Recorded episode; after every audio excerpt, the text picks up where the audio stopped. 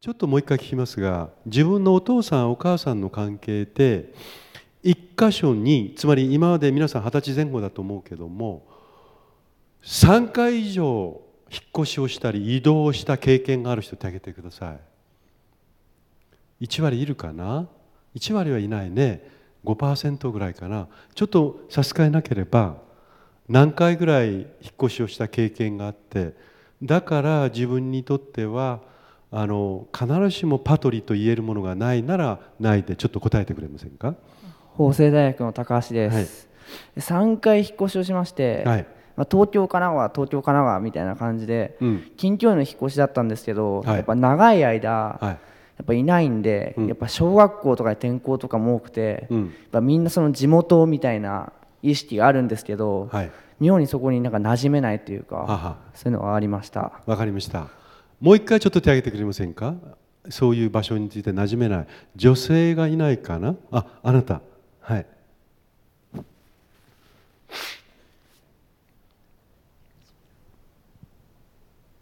武蔵野美術大学の寺尾です、はい、私も5回ほど実は引っ越したんですが、うん、やはり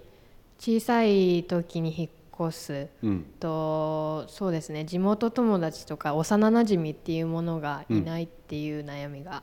ありました。うん、わかりました、はい、じゃあまあいろいろ人によってその生活のスタイルが違うしそれからどこに住んでてどこで生まれたかによってもその自分のパトリというかそういうものに対するアタッチメントというか愛着も、まあ、かなりこう濃密だったり希薄だったりすると思うんですね。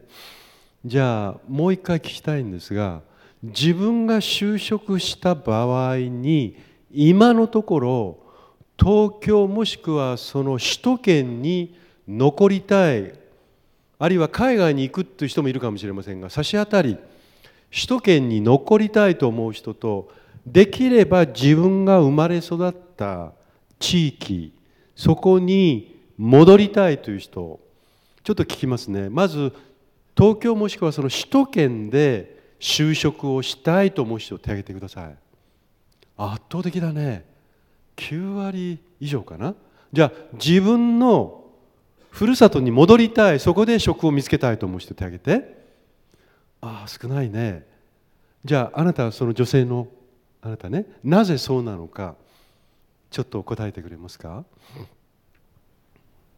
青山学院大学の神谷と申します、はい、私は出身が沖縄なので、はい、ちょっとここの気候とか人のせわしさにはあんまり3年いるんですけど慣れないので、うん、就職とか残りの生活はやっぱり沖縄に帰ってやりたいなって思っています。あそうですか、はい、もう一回ちょっと手挙げてくれますか？地方に戻りたい。じゃあ君ねどこに行きたくて？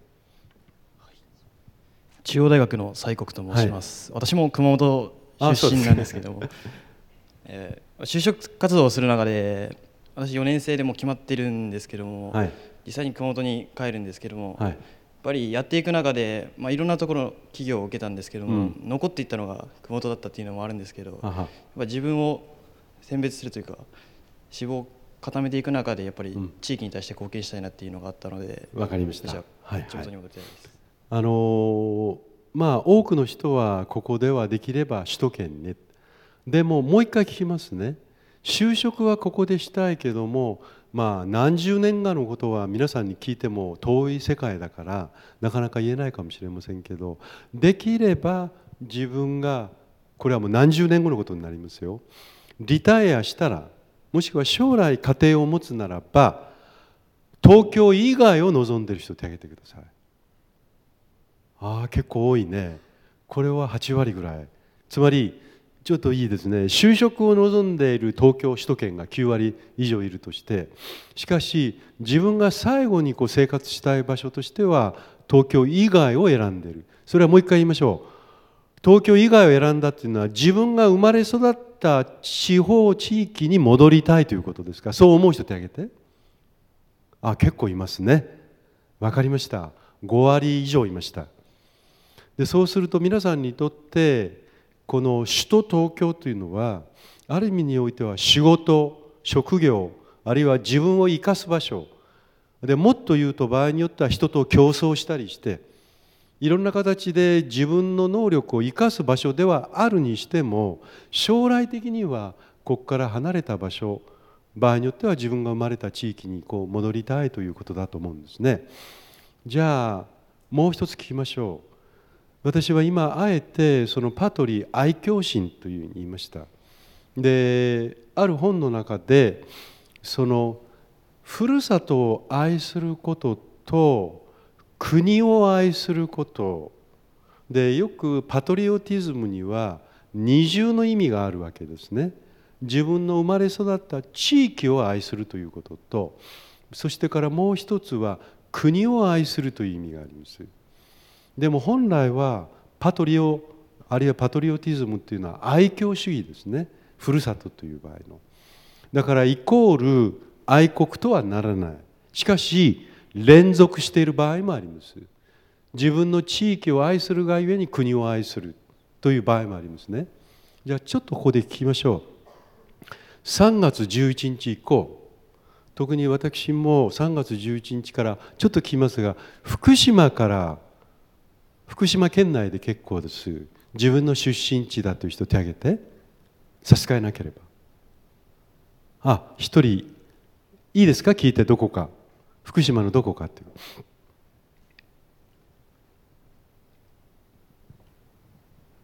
学習院大学の末永望です。えっと出身は福島の福島市になります。福島市ですか。はい、わ、はい、かりました。ありがとう。あの私も3月二十何日、まあ、2週間も経たないうちに、まあ、飯舘村っていうところに入りましてね、まあ、福島を通って。だから福島も少しその時は、えー、まあ戦場占領メーターを見るとかなり高かったと思うんです。で今まで3回ぐらい入りました。飯舘村南相馬。で、まあ、一番高いところでちょっと驚いたのはある民家でそこの雨どいの下が185マイクロシーベルトありましたから。まあ僕もちょっとびっくりしましたね。もちろんマスクもしてないし、まあ、その時の被爆量っていうのは、まあ、あるかもしれませんけども。でその中で感じたことは今その福島のこの事態の中で中央と地方東京と福島で最初の段階で非常に私もショックだったのは東京っていうのは明るいと。私も初めて熊本から出てきて東京はとにかく明るいと。熊本みたいなところよりはるかに明るいと。でおそらく全世界的に見ても3月11日以前比べると地下鉄がこんなに明るい国、えー、都市っていうのはないと思うんですよ。でもその中で電力の一部がやっぱり福島の原発によって賄われてたということを知って、まあ、驚いたわけですね。でその時にやはり地方が中央を支えている面がある。でもどうしても私も40年間東京にいると中央があって地方があると。でとりわけまあメディア関係はどうしてもそうなってしまうわけです。例えばある放送局が渋谷区のどこかを雪が降ってますと。大変な雪ですと。でも北海道たくさん雪降りますしね。東北行けばどんなに降る。でもやっぱりそこのスタジオにいると東京を中心にして全体をこう見がちです。で私の場合には東京と地方とまあ複眼的に見ているつもりなんですけどもやっぱり今回の事態でよくよく感じたことはその国や中央でいろいろやることと地域でいろいろ考えやることとが必ずしも一致しない。場合によっては対立する場合がある。そうですね。そういうことだと思うんですね。でそういう事例はたくさんあると思います。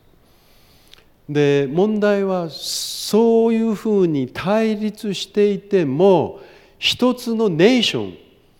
国民国家の共同体を形成しているというのが国民国家の建前ですね。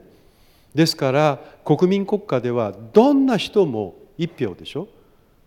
青年に達して有資格者が非選挙権を持って金持ちだから2票3票あるわけではありません。みんな一票です。つまりネーションの中にいる人はみんな平等です。だからネーション以外の人とは違う。しかし実体的には中央と地方はかなり違いますね。先ほど沖縄の話が出ましたけどもまあ GDP でいうと東京と沖縄の GDP はかなり格差があるとしかしお金で測れない環境もあります。ただいずれにしろそうでしょう。皆さんに一つ聞きたいのは今後その私たちの未来を考えていくときにその中央と地方との関係はどうあったらいいんだろうかと。でこれはかなり重要なことです。なぜか。それは太平洋旧ベルト地帯の中に首都圏とそれから愛知を中心とする中京圏および関西圏これだけで大体6,000万以上の人が住んでると思います。そして日本の GDP のおそらく何割でしょうか膨大なものがそこで弾き出されているでもそれ以外の地域は5,000万ぐらいいるかもしれません。あるいは6,000万かもしれません。そこでは札幌から仙台から新潟からあるいはまあ広島から福岡から中核都市はあります。政令指定都市もあります。そういうようにして自分たちがどこで生まれてどこで育ってどこで就職のまあ口を求めたかによってかなりこう異なってくるんではないかというのが、まあ、皆さんに提示したい日本の形なんですね。1億2,000万を包括して全部みんな平らに一緒にいられるかどうかということです。これはアメリカでもかなりの格差が出てますから、まあ、そうだと思うんですけどちょっとまあ皆さん聞きましょう。中央と地方との関係は今後調和よりはもう少し利害の対立が出てくるんではないかあるいはそれが大きくなっていくんではないかと思う人手を挙げてください。は6割ぐらいいるかな。いや中央と地方との関係はむしろ対立よりはより深く共存関係が進み広がると思っている人手を挙げてください、えー、これは少ないですね。3割。ちょっとあなたね女性ねどういう点でそう思うか答えてくれますか？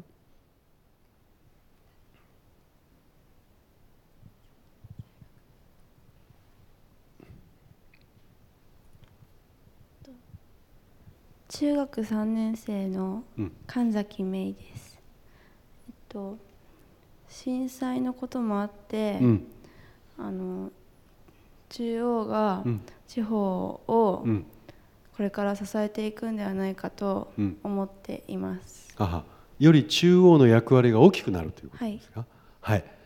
じゃあもう一人聞きましょう。今のところで手を挙げた人中央と地方との共存関係がより深まる広がる。もう一回手を挙げて。はい。じゃあその男の子。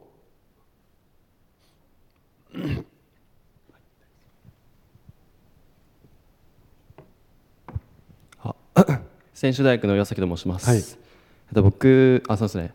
えっと、まずその今 TPP なのでグローバル化が進んでいる社会があるじゃないですか、それでそのグローバル化と言ってるのに、うん、東京その日本内で都市と地方が対立してたら、うん、その日本国内一つの国としてまとまったその世界とそのやっていくというか世界のフィールドでやっていくことができないんじゃないかと考えています。わ、かりました、はい、今の彼のまあ答えはその現実にどうなるかというよりはどうあるべきかという議論でしたね。私自身もできる限り中央と地方との格差がないのが好ましいとは思いますけども。じゃあ今どうぞ座って。彼がま TPP の問題出しましたけど、まあ、具体的に TPP はどうかということは別にして。産業において例えば製造業やサービス業の大企業がたくさんあって法人税やいろんなものの税率がまあそれなりに高くて潤沢に財政が潤っているところと第一次産業を中心としてその中で人口が少しずつこう減っているところ。でそういうところの中で全ての関税を撤廃した場合にこれは皆さんに TPP がいいとか悪いとかっていうことは、まあ、また別の時間にしましょう。一つの家庭の話ですけどもそういうような産業の配置が地域によってかなり違いますよね。それは皆さんも認めるところだと思うんです。でそうするとじゃあ地域の中で財政が非常に逼迫しているところと財政が比較的潤沢にあるところとじゃあ潤沢にあるところが足らないところに融通をしてあげる。それが国の一つの役割だと思うんですね。で国の役割っていうのは何かということをちょっと一つ言いましょうか。所得の再配分。つまり1億2000万いる以上そこにばらつきがあるわけだから。縦と横でばらつきがあるならばそのばらつきをできるだけ平準化するために税金を徴収しそしてできる限り貧しい人は少ない税金豊かな人はより大きな税金をと。まあそれが普通でしょうね。でそれを今度は所得再配分すると。もう一つそれは防衛安全保障。つまり国の外側から国の秩序や平和を乱すようなそういうような不測の事態に対応する。これは震災やさまざまな自然災害も含めていいかもしれません。あともう一つは今非常に大きな問題になっている貨幣貨幣の裏付けになるということですよね。そうでしょ皆さんが円を信用を持って売買できるというのはやはり日本銀行もちろんこれは政府がやっぱりそれを支えてるからでしょ。でこの3つぐらいが大体国家というものの役割だと思うんですけども今中央と地方との関係で比較的悲観論の人がま6割ぐらい。いや中央と地方はより共存していかなければいけないということでした。じゃあそこでもう一回皆さんにアップトゥデートな話で例えばヨーロッパでは国債の価値がランク付けが下がったりしてますね。日本でも日本の国債をたくさんの銀行が買っています。で国債のランク付けが下がるとそれを持っている金融機関が自分の債権が劣化するわけですからこれは大変なことになりますね。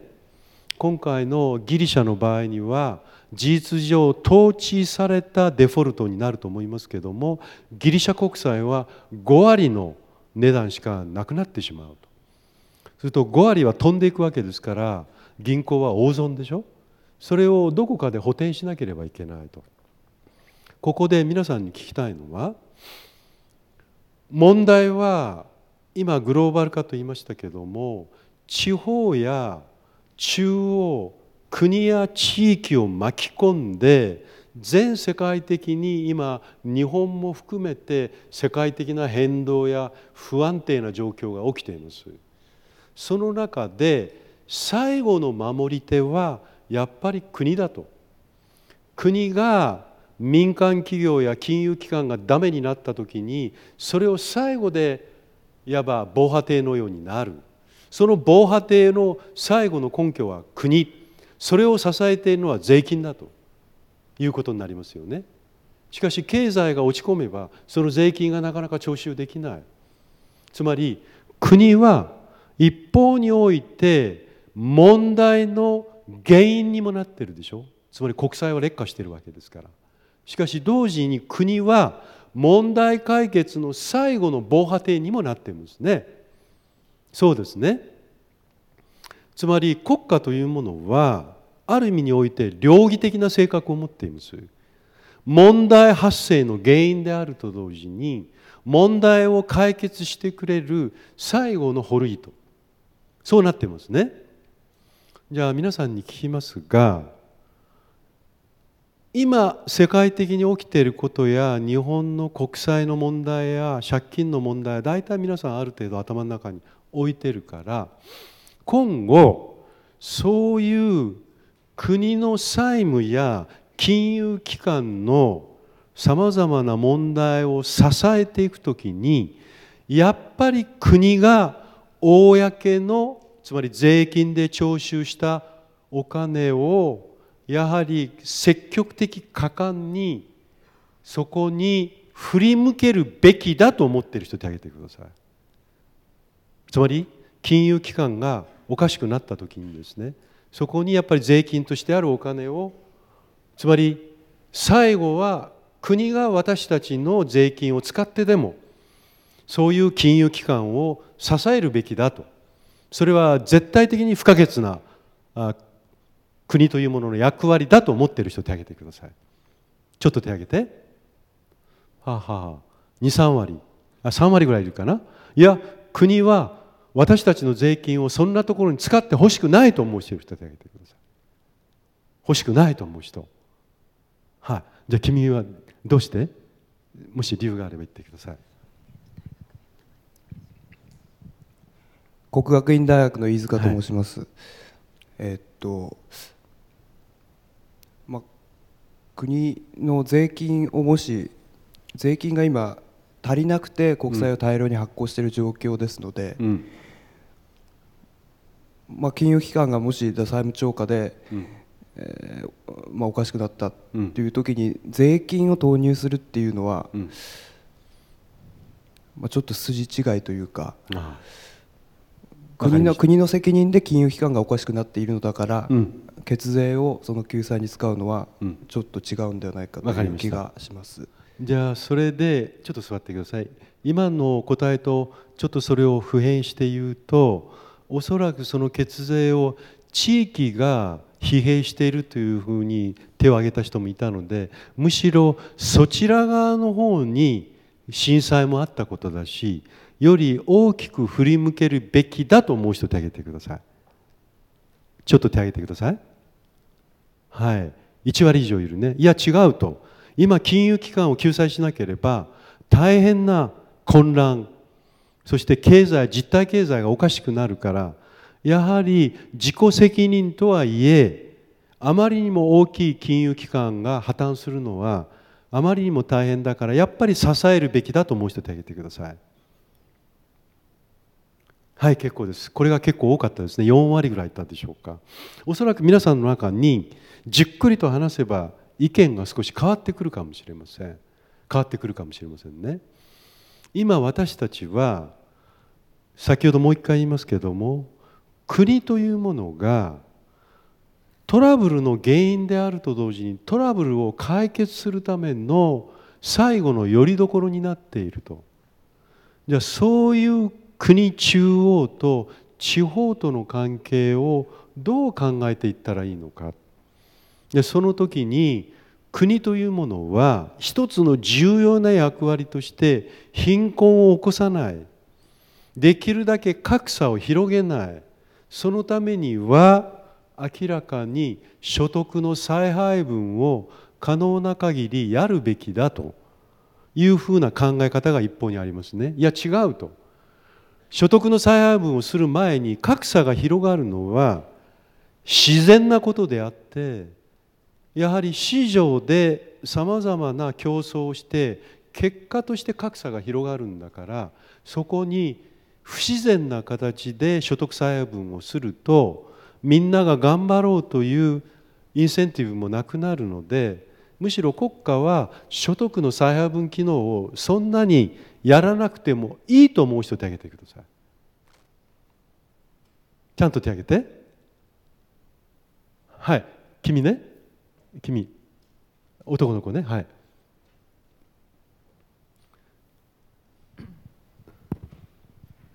と中央大学の田村と申します、はい、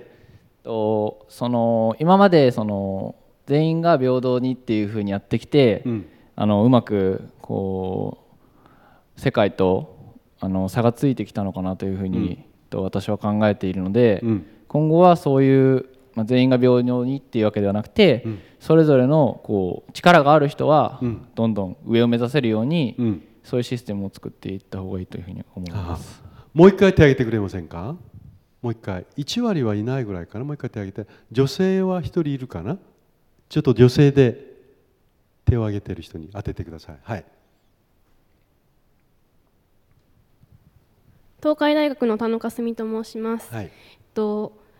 発展途上国であったり、うん、あまりこう経済が発展してない国にとっては、うん、あのある程度平等にして、うん、こう成長を促していくのは大切だと思うんですけれども、うん、ここまで成長した日本でそれをやってしまうと、逆に衰退の意図をたどっていってしまうのではないかという恐れがあの考えであり、えっと、それは良くないのではないかなと思いました。つまりどんどんどんどん先に行く人そして力のある人がフルに、まあ、回転できるようにすべきでそれを全部平等にするというのは、まあ、ある種の悪平等になるということかな。いいですか？はい。じゃあそうではないと。できる限り所得差配分をうまくやってやはり格差を可能な限り広がらないようにした方がいいと思う人手挙げてください。もう一回手挙げて。あこれもう4割以上いますね。えっ、ー、とじゃあ一番後ろの人。あなたね。ちょっとなぜそうなのかえっ、ー、と明治大学であのあの教えています。有賀谷と言います、はい、えっ、ー、と発展を何と捉えるかにいるかなと思ったんですけど、うん、えー、衰退してしまうっていうふうにおっしゃったけど、うん、えーと、命を落としたりね貧しくて命を落としたりする人が日本にもまだいますし、うん、そういう人を取り残して、えー、先に進むことが発展と考えてないからです。わ、かりました